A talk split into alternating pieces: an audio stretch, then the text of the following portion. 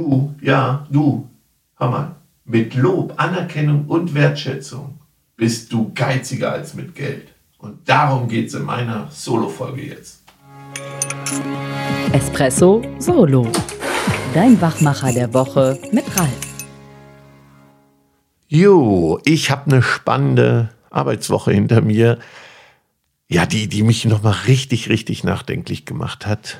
Und es geht im Grunde um Wertschätzung, aber es geht auch um Selbst- und Fremdwahrnehmung. Ich habe so viele Aha-Momente gehabt, als ich Mitarbeiter gefragt habe, wirst du für das, was du hier tust, wertgeschätzt? Und 80 Prozent sagen nein. Und wenn ich die Führungskraft frage, wie schätzt du dich selber ein, dann höre ich genau das Gegenteil. Ich sage mal zu 80 Prozent, ja, verteile ich Wertschätzung, Anerkennung und Lob. Und dann, ja, dann schüttelst du dich selber und sagst, das ist echt ein spannendes Thema. Und da ich das in dieser Woche nicht nur einmal, sondern mehrmals erlebt habe, habe ich mich irgendwie gefragt, vielleicht betrifft es mich sogar selbst, dass wir uns als Chefs, als Vater, als Partner wirklich, wirklich anders einschätzen, als wir wahrgenommen werden. Also ist meine Frage wirklich heute, wie sieht es denn bei dir aus mit Wertschätzung? Welche Bedeutung hat Wertschätzung erstmal für dich selbst?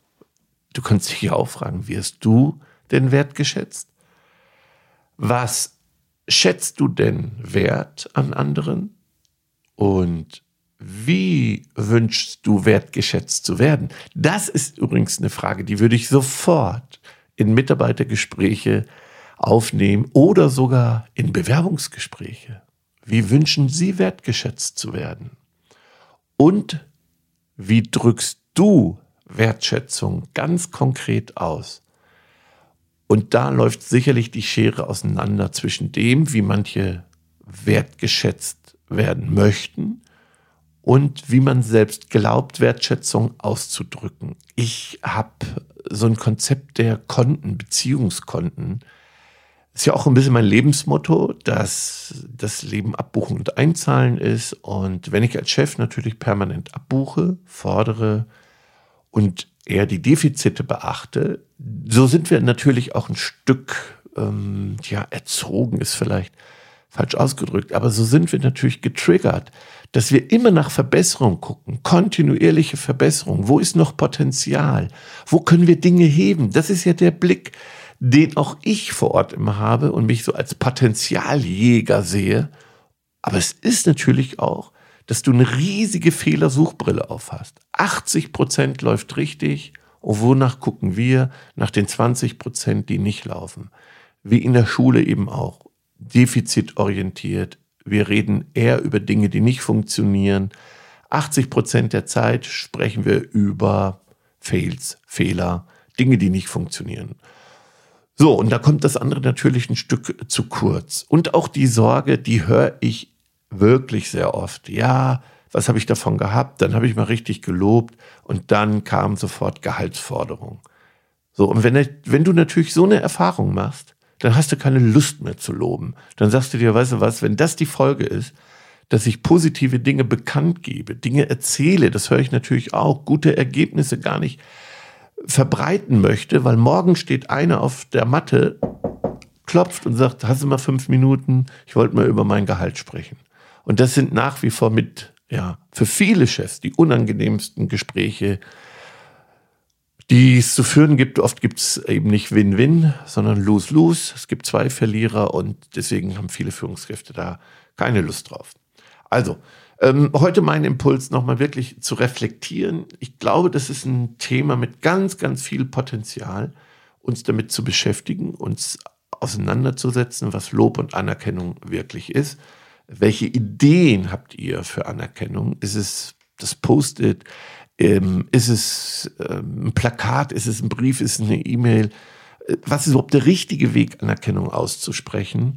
Und auch, ähm, ja, warum bin ich denn oft enttäuscht und sage, ich habe gar keine Lust, Wertschätzung auszusprechen? Auch das höre ich ja oft.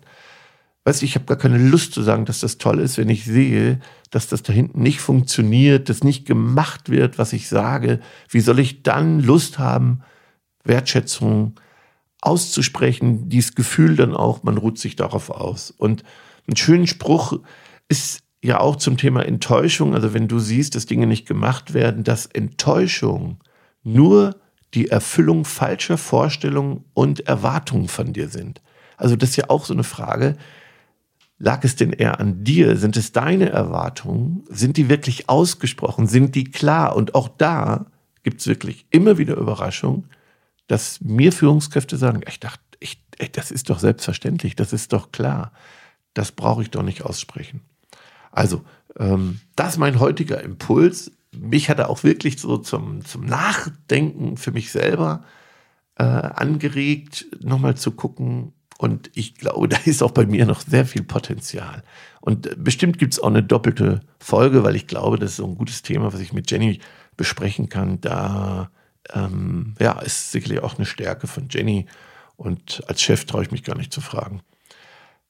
Der beste Weg, andere an uns zu interessieren, ist der, uns an ihnen interessiert zu sein. So, und jetzt viel Spaß beim Umsetzen. Tschüss.